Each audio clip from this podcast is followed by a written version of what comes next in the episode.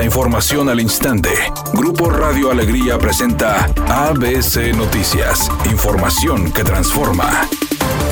La Secretaría del Trabajo en el Estado entregó 49 equipos de trabajo a beneficiarios del programa Fomento al Autoempleo en 16 municipios de los giros de alimentos, diseño gráfico, manufactura, tecnología, caprino, cultores, construcción y agrícola. Así lo informó su titular Federico Rojas, quien agregó que además se brindan a los nuevos emprendedores herramientas físicas y de capacitación. Se les da acompañamiento en su proceso para darse de alta en el SAT y el IMSS y generar nuevos empleos en sus comunidades. El funcionario estatal indicó que los municipios donde se implementará este programa son Pesquería, Podaca, Allende, China, Linares, San Pedro, Cerralbo, Escobedo, además de los Herreras, Anáhuac, Doctor González, García, Montemorelos, Monterrey, Guadalupe y Sabinas Hidalgo. Con el fin de deslindarse del llamado cártel inmobiliario consistente en pedir moches, departamentos de lujo y extorsionar a empresas inmobiliarias por los contratos para construir edificios que les otorgaron de manera ilegal, los coordinadores parlamentarios del PAN en la Cámara de Diputados, Jorge Romero, y del Congreso de la Ciudad de México, Cristian von Roenrick, afirman que se trata de una persecución política por criticar a la Cuarta Transformación. Ambos fueron jefes delegacionales en Benito Juárez de la capital del país. Habla el coordinador del PAN en la Cámara de Diputados, Jorge Romero. Tiene mucho trabajo esta fiscalía antes de amenazar a quienes opinamos y seguiremos opinando en contra de su mal gobierno. Pero con contundencia les decimos, acusamos de recibo su mensaje político.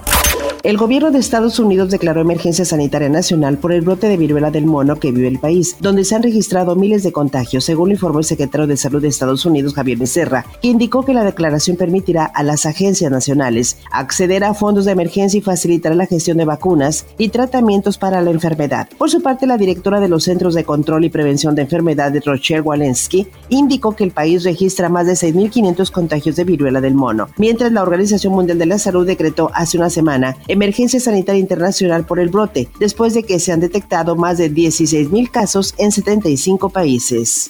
Editorial ABC con Eduardo Garza. Los 42 diputados locales reciben un bono de 133 mil pesos mensuales bajo el argumento de atender temas sociales, pero ni atienden temas y mucho menos sociales. Los actuales legisladores ya van a cumplir un año en el cargo y cuántas veces han ido a su colonia para ver cómo los con el problema del agua. Le aseguro que ninguna. Como siempre los diputados solo recorren sus distritos en tiempos de campaña. Después con sueldo y bono se olvidan de sus electores, ¿a poco no? Al menos esa es mi opinión y nada más.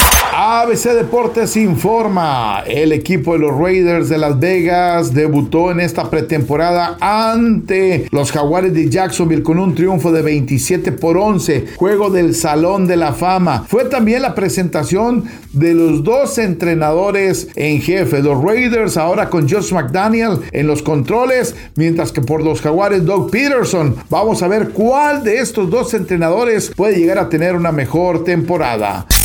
Dana Paola anunció que hará una gira por diferentes ciudades de México. Monterrey está incluida. El 19 de noviembre se presentará la cantante y actriz en un reconocido auditorio de la localidad.